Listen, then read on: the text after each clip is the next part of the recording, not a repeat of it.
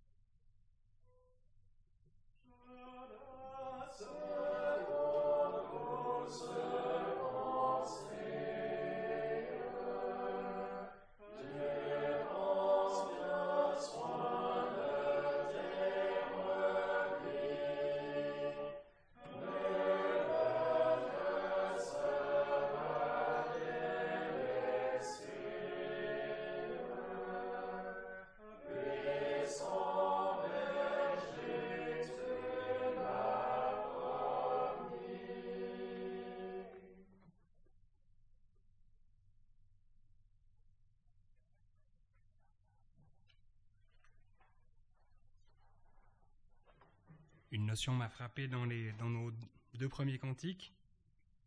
C'est la, notion de contentement. Euh. À la fin du cantique 79, on a chanté Et notre âme contente trouve en toi son bonheur. Et puis dans le 86 aussi. Dans le 86 aussi, à la fin du premier verset, on a, on a chanté Mon âme est contente. Et ça m'a fait venir en tête deux, deux exemples, peut-être un contre-exemple par rapport à ce contentement, et puis, euh, et puis un exemple, assez courtement. Euh, peut-être d'abord le, le contre-exemple. Euh, pensez au peuple d'Israël. On peut regarder dans Nombre 11.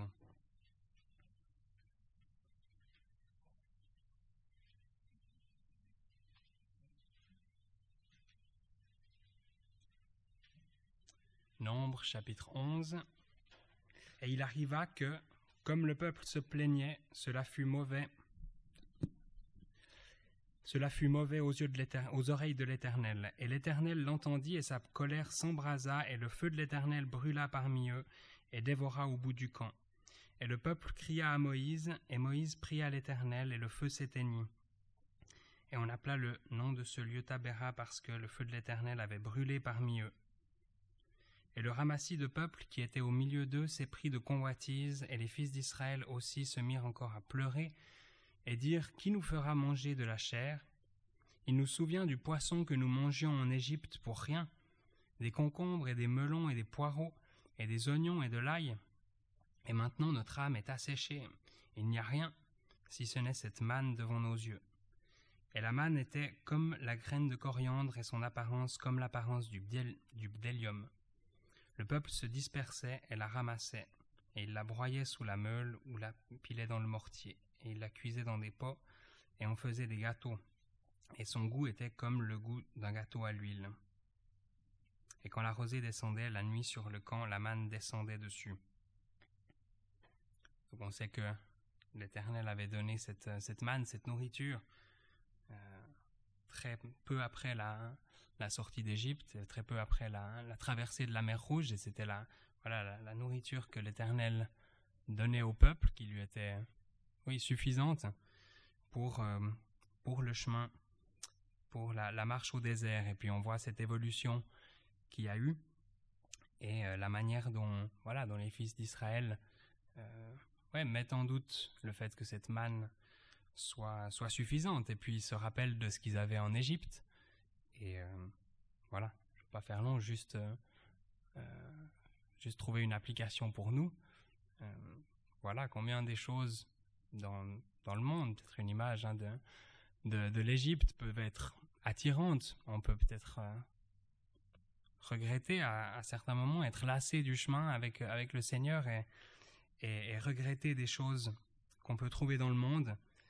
Et, bien voilà, ça c'est le contraire du contentement.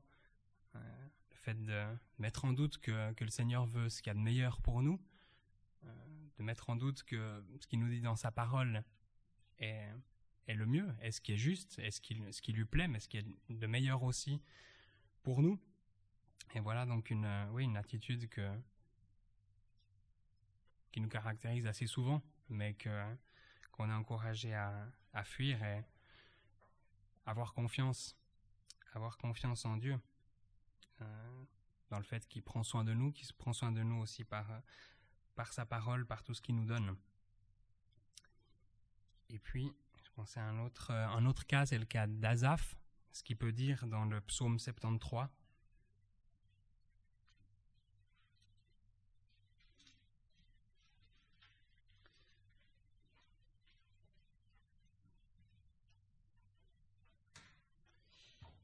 Donc dans le psaume 73, on peut peut-être juste d'abord lire les, trois premiers versets qui nous donnent un petit peu le contexte. Certainement Dieu est bon envers Israël, envers ceux qui sont purs de cœur. Et pour moi, il s'en est fallu de peu que mes pieds ne m'aient manqué, de rien que mes pas n'aient glissé, car j'ai porté envie aux arrogants en voyant la prospérité des méchants. Et dans tous les premiers versets, ensuite, euh, voilà, Azaph montre cet état où pour l'instant il est dans le doute ou dans le l'envie aussi de de ce que font les méchants, de ce que font ceux qui sont autour de lui et qui ont l'air de très bien s'en sortir, comme ça, sans, sans plaire à Dieu. Et puis c'est assez beau comme, au final, dans son cheminement, euh, il en arrive à une, une conclusion. On peut reprendre au verset 17. Jusqu'à ce que je fusse entré dans les sanctuaires de Dieu, j'ai compris leur fin. On peut reprendre encore au verset 23 après. Mais je suis toujours avec toi, tu m'as tenu par la main droite, tu me conduiras par ton conseil, et après la gloire tu me recevras. Qui ai-je dans les cieux, et je n'ai eu de plaisir sur la terre qu'en toi.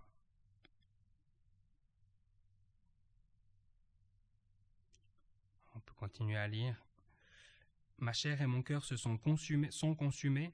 Dieu est le rocher de mon cœur et mon partage pour toujours. Car voici ceux qui sont loin de toi périront. Tu détruiras tous ceux qui se prostituent en se détournant de toi. Mais pour moi, m'approcher de Dieu est mon bien.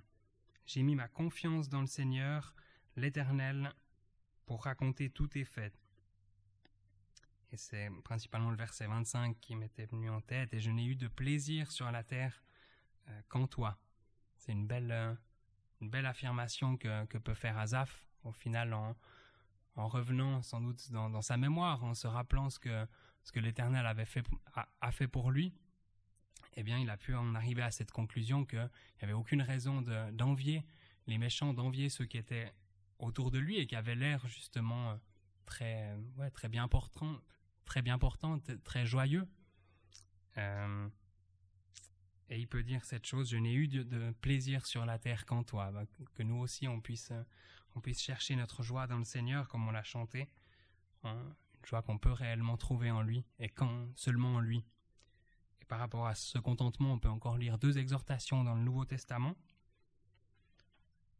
Une dans l'Épître aux Philippiens,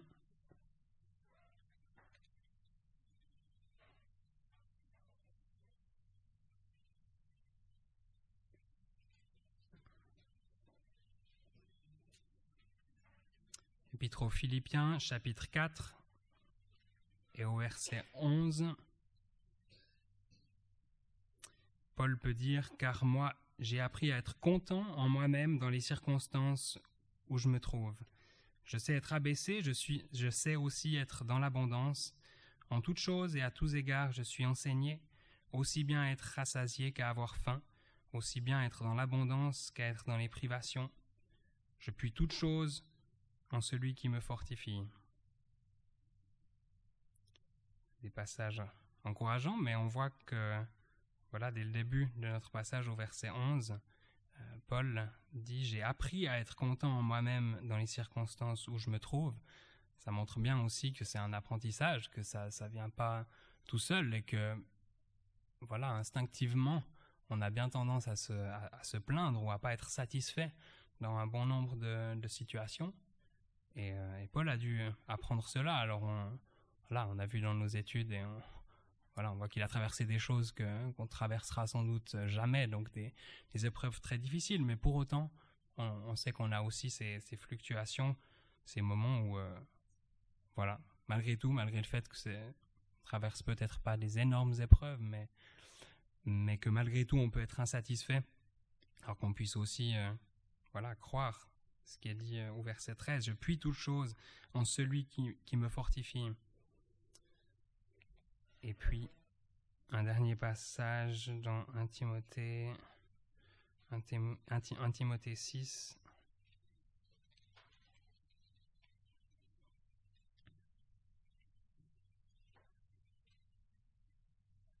« 1 Timothée 6 au verset 6. Or la piété avec le contentement est un grand gain. la piété, le fait d'être, euh, d'avoir une relation vivante avec, euh, avec Dieu, eh bien, oui, elle est suffisante.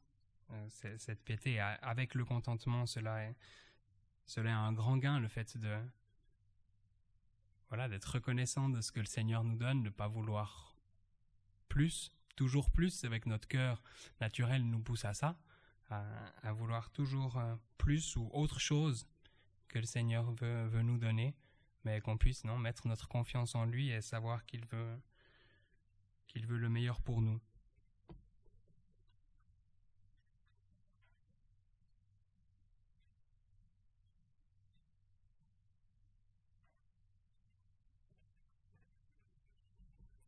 En pensant à ce contentement, le fait d'être content dans les circonstances où nous sommes, ou plutôt ce que le Seigneur nous donne, ce que Dieu nous accorde. Je pensais à ce verset. J'aurais besoin d'aide pour le retrouver. Cherchez d'abord le royaume de Dieu et toutes choses vous seront données par-dessus tout.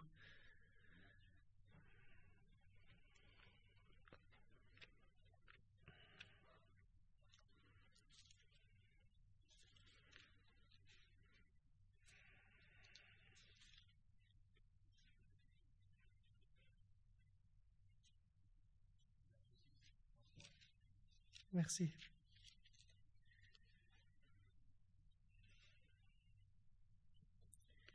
Matthieu 6, verset 33.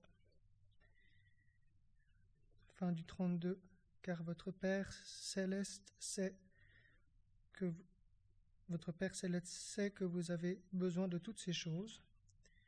Mais cherchez premièrement le royaume de Dieu et sa justice, et toutes ces choses vous seront données par-dessus.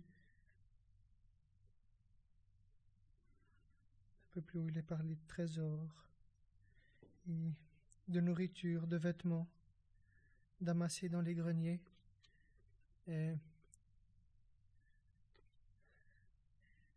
c'est particulier parce que ça fait penser à ces prières, ces demandes qui nous sont demandées, où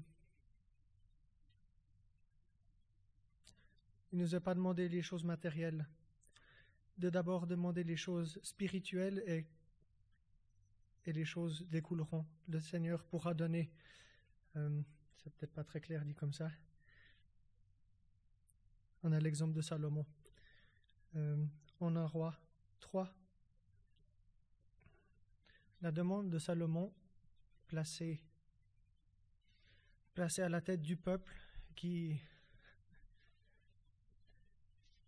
qui s'est retrouvé dans cette situation-là. Et il peut demander Donne à ton serviteur un cœur qui écoute pour juger ton peuple, pour discerner entre le bien et le mal? Pardon, 1 roi 3, verset 9.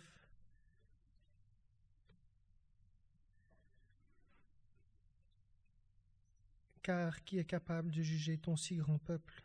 Et la parole fut bonne aux yeux du Seigneur, que Salomon eût demandé cette chose. Et Dieu lui dit, Parce que tu as demandé cela, et que tu n'as pas demandé pour toi de longs jours, et que tu n'as pas demandé pour toi des richesses, et que tu n'as pas demandé la vie de tes ennemis, mais que tu as demandé pour toi du discernement afin de comprendre le juste jugement. Voici, j'ai fait selon ta parole. Voici, je t'ai donné un cœur sage et intelligent, en sorte qu'il n'y aura il n'y aura eu personne comme toi avant toi, et qu'après toi il ne se lèvera personne comme toi, et je t'ai donné aussi ce que tu n'as pas demandé. Tant les richesses que la gloire, de sorte qu'il n'y aura personne comme toi parmi les rois, tous les jours, tous tes jours. On peut voir que il a demandé quelque chose qui plaisait à l'Éternel, quelque chose qui était juste, il n'a pas demandé pour lui-même, et c'est aussi quelque chose que nous pouvons penser lorsque nous nous adressons à Dieu, de pas rechercher nos biens matériels. Je dis ça, on est dans un pays où on ne sait pas ce que c'est, mais d'avoir demandé avec cette application qu'on peut faire dans le Nouveau Testament, chercher le royaume de Dieu et tout. Royaume de Dieu et sa justice et toutes choses vous seront données par-dessus tout. Et là, Salomon, en demandant la sagesse à Dieu pour, pour juger, pour euh, conduire ce peuple, pour... On peut voir une belle différence entre l'exemple de David et l'exemple de Salomon en image qui est derrière l'image du Seigneur Jésus, le règne de paix durant le temps de Salomon, pour une durée, c'est une image. Mais la sagesse pour régler les choses, pour être en bon ordre, la sagesse pour juger ce peuple. Et en repensant à l'apôtre Paul, on peut voir ces choses qui nous sont demandées, de chercher le royaume de Dieu premièrement, sa justice, toutes ces choses vous seront données en plus. Et puis quand on, regarde à l'apôtre Paul, on pouvait voir qu'il n'avait rien, mais c'était amplement suffisant pour tout. Donc ça promet pas des grandes richesses, rechercher d'abord le royaume de Dieu. Pas forcément. Parce qu'on peut voir que l'apôtre Paul, il devait travailler pour subvenir à ses besoins, pour pas être en charge à d'autres. Et on peut voir que les standards, je sais pas si on peut dire comme ça, mais le standard de l'apôtre Paul, on ne le connaît pas non plus. Peut-être d'autres chrétiens le, vivent probablement, où il n'avait, presque rien, mais il était riche. Il était riche quant aux choses spirituelles, matérielles. Il avait, il avait ce qu'il fallait pour vivre. et c'était aussi une occasion pour ses frères et sœurs qui l'entouraient de, de donner, qui est juste devant Dieu. Et on peut voir, je m'excuse de sauter l'un à l'autre, avec Salomon tout ce qu'il a eu, tout ce que l'Éternel lui a accordé. Et en repensant à ce peuple qui convoitait, qui désirait revenir à ce qu'il y avait dans le monde, dans l'Égypte, pour nous aujourd'hui, la joie, des hobbies, du sport, de l'art, de, de tant de choses, tant de choses qui sont à notre disposition par le monde, qui sont comme ces fruits qui n'apportent rien au ventre.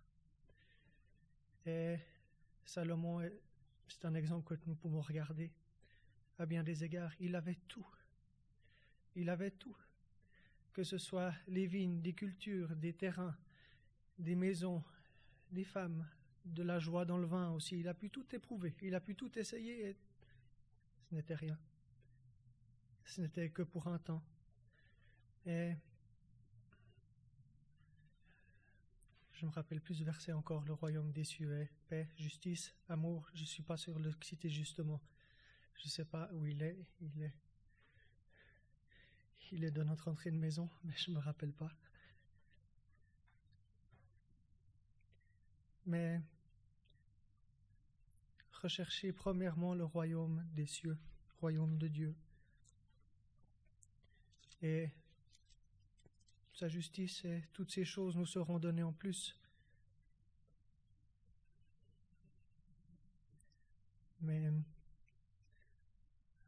avant ça, avant de demander ces choses, il faut croire que ces choses nous seront données en plus. Il faut connaître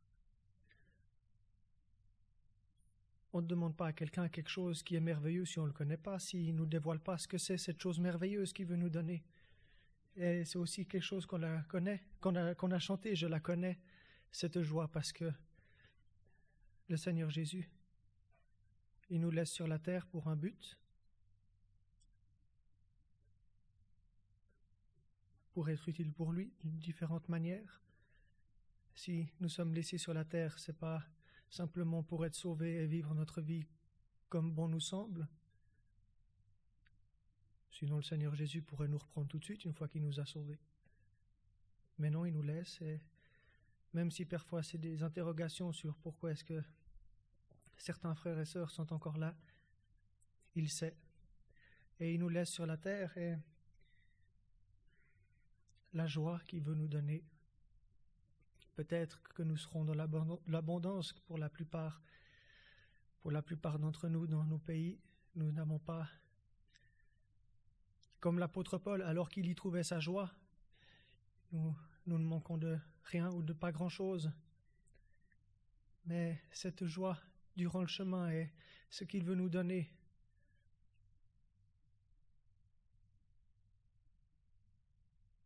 C'est parce que nous le connaissons. On a chanté à la fin de notre premier verset du 86 En toi j'ai mon sauveur. C'est la première chose à rechercher. Jésus-Christ qui est notre sauveur. La joie qu'il veut mettre dans nos cœurs, il veut la joie, la paix, la joie et la paix dans ce monde. Quelqu'un qui ne connaît pas le Seigneur Jésus pour son sauveur, peut-être qu'il pourra éprouver une certaine joie dans ce qui l'entoure, mais il en faudra toujours plus. Il faudra quelque chose de toujours différent pour satisfaire la paix, la paix. Est-ce que le monde dans lequel nous sommes appelle à la paix, aspire à la paix? Non, toutes ces choses, nous pouvons les trouver que dans le Seigneur Jésus, dans ce qu'il a fait à la croix. Et cet esprit que ton esprit Jésus met dans un cœur, c'est ce qu'il nous donne, son esprit, une fois que nous l'avons accepté, et son esprit va travailler avec notre esprit pour, réaliser que nous sommes enfants de Dieu. C'est un passage de Romains 8, sauf erreur.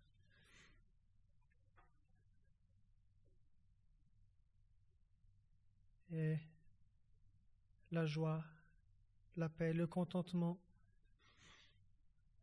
toutes ces choses C'est par le Seigneur Jésus que nous pouvons les avoir.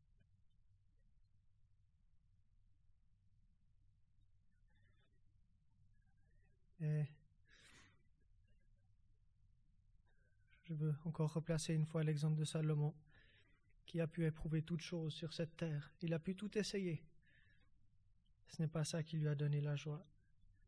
Ce n'est pas ça qui l'a empêché de chuter. Il a, pu, il a pu nous prévenir. Il a pu nous prévenir. On n'a pas besoin de réessayer ce qu'il a fait il a pu nous prévenir que ces choses passent, que les choses célestes sont meilleures, sont excellentes, même si on a de la peine à rentrer, même si c'est un combat tous les jours de réaliser ces choses.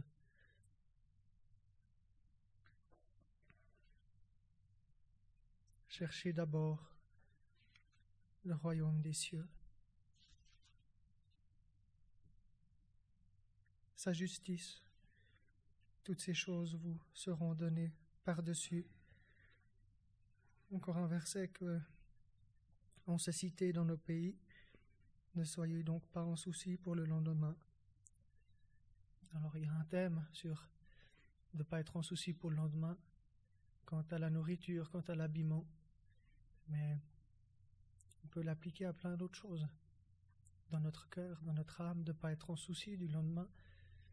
Combien il y en a qui sont en souci, qui qui sont pas bien les dimanches soirs parce qu'il y a de nouveau une semaine de travail qui commence et parfois des situations, des dossiers que nous allons reprendre qui, qui nous pèsent et on peut tout déposer au pied du Seigneur aussi parce que nous le connaissons. Voilà, ça faisait penser à cette ce contentement, être content dans les choses que nous avons, même si, encore une fois, c'est très compliqué à réaliser dans nos pays. mais c'est quelque chose que nous pouvons chercher. Le royaume de Dieu est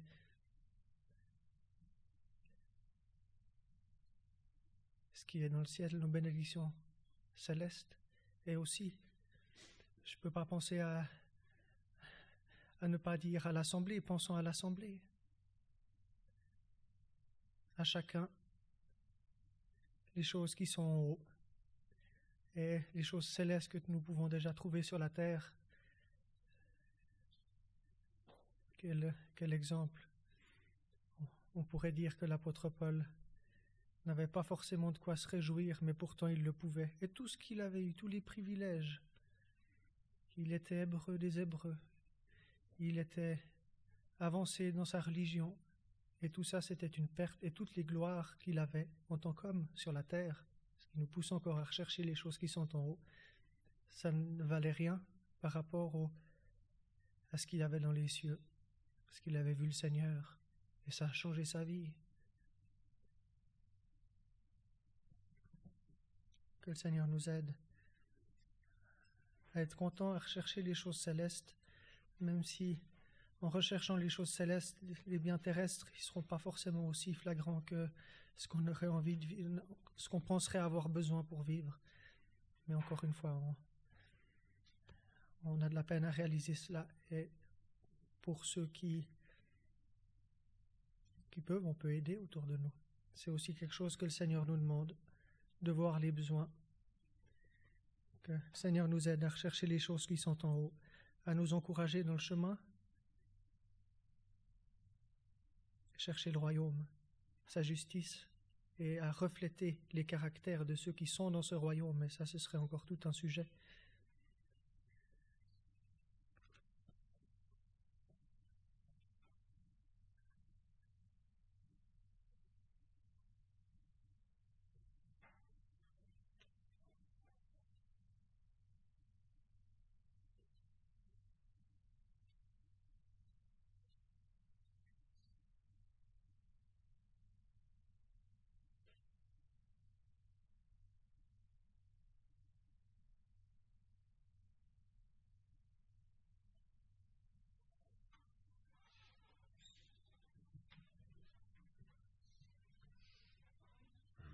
Encore concernant marcher avec Dieu, nous avons pensé, il a été mentionné déjà dans la prière, l'exemple de d'Enoch qui, au contraire de tous les hommes qui ont été cités, qui sont cités dans, Genèse 5, où il, y a une longue énumération, chaque fois il nous est dit, il mourut, il mourut, et Enoch marcha avec Dieu 300 ans et il ne fut plus car Dieu le prit. Et Hébreu 11 nous en parle aussi.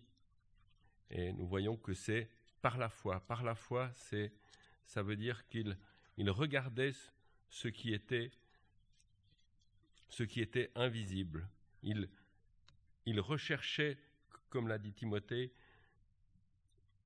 il recherchait en haut ces choses qui, qui ne sont pas matériels. Le, royaume des cieux, si on, si on peut dire, donc il nous est dit en Hébreu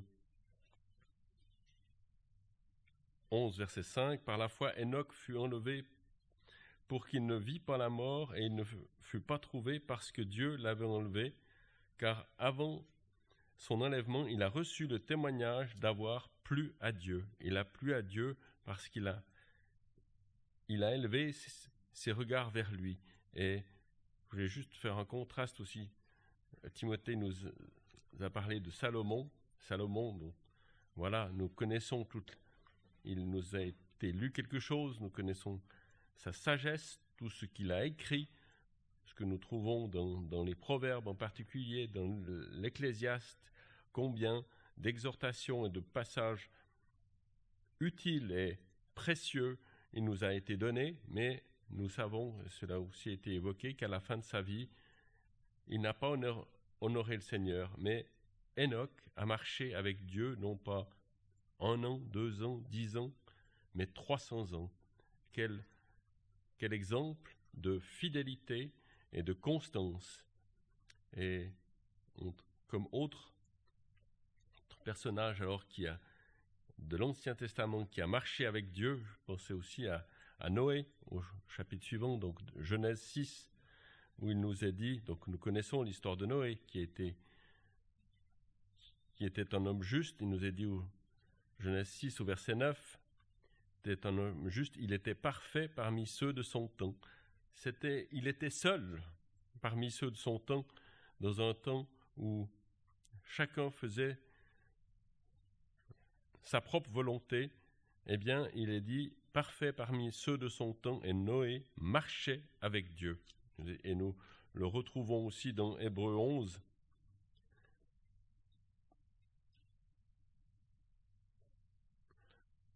Hébreu 11 au verset 7, par la foi Noé, étant averti divinement des choses qui ne se voyaient pas encore, craignit Dieu et bâtit une arche pour la conservation de sa maison. Imaginons, nous avons de la peine à nous imaginer plutôt que il a, obéi à Dieu alors que rien, aucun indice humain ne pouvait le pousser à construire une arche, mais il a obéi Dieu parce qu'il a été, Dieu lui a révélé divinement ce qui allait advenir, c'est-à-dire ce déluge, pour pouvoir se mettre à l'abri. Cela est frappant, cela peut être un appel pour nous à, nous tourner vers Dieu, à tous ceux qui n'ont pas encore reçu le Seigneur pour son sauveur, de se tourner vers lui, et pour nous, croyants, aussi de, de tourner nos regards vers le Seigneur dans les circonstances qui sont, qui sont les nôtres, qui sont difficiles, nous, qui peuvent paraître difficiles et qui le sont, avoir ce regard par la foi, de voir au-delà, de voir ce que Dieu a, prévu pour ceux qu'il aime. Nous voyons, dans, je pense aux, circonstances de ce monde, de, de, situations de conflits, de guerre, eh bien, quelle précieuse promesse le Seigneur nous donne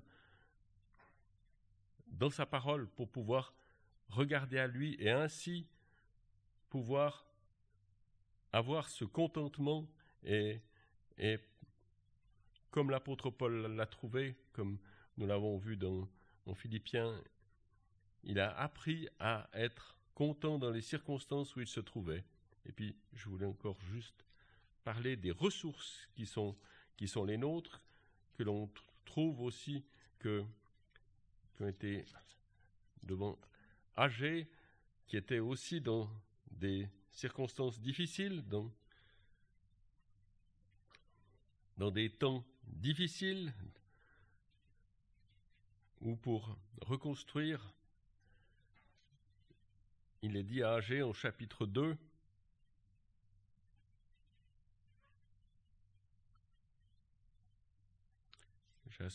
au verset 4, au milieu du verset 4, Soyez forts, vous tout le peuple du pays, dit l'Éternel, et travaillez, car je suis avec vous, dit l'Éternel des armées. Premièrement, première ressource, c'est la présence de l'Éternel qui dit Je suis avec vous. La deuxième, la parole selon laquelle j'ai fait alliance avec vous lorsque vous sortiez d'Égypte. Deuxième ressource.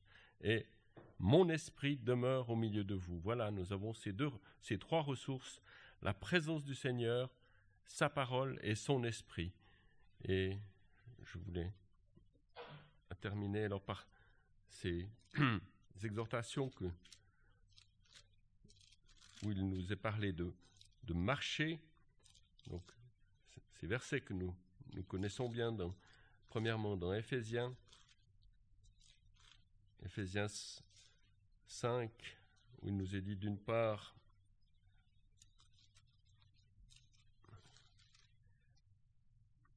voilà, que nous avons à marcher au début du chapitre 5, marcher dans l'amour.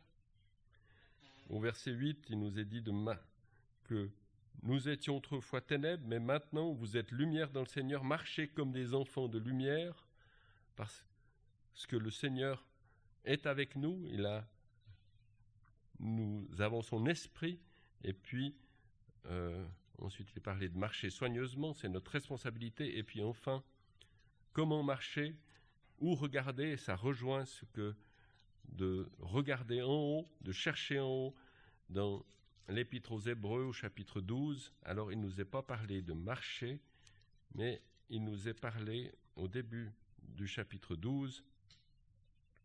Alors entouré, euh, au, au milieu du verset premier, sommes appelés à rejeter tout fardeau et le péché qui nous enveloppe si aisément. Voilà ce qui nous entoure dans ce monde, ces dangers qui sont les nôtres. Enveloppés, nous avons ce risque d'être enveloppés si facilement par le péché, mais courons avec patience la course qui est devant nous. Non pas marcher, mais courons avec la fixant les yeux sur Jésus, le chef et le consommateur de la foi. Cela rejoint, chercher premièrement les choses qui sont en haut, eh bien, fixons, en fixant les yeux sur Jésus, le chef et le consommateur de la foi.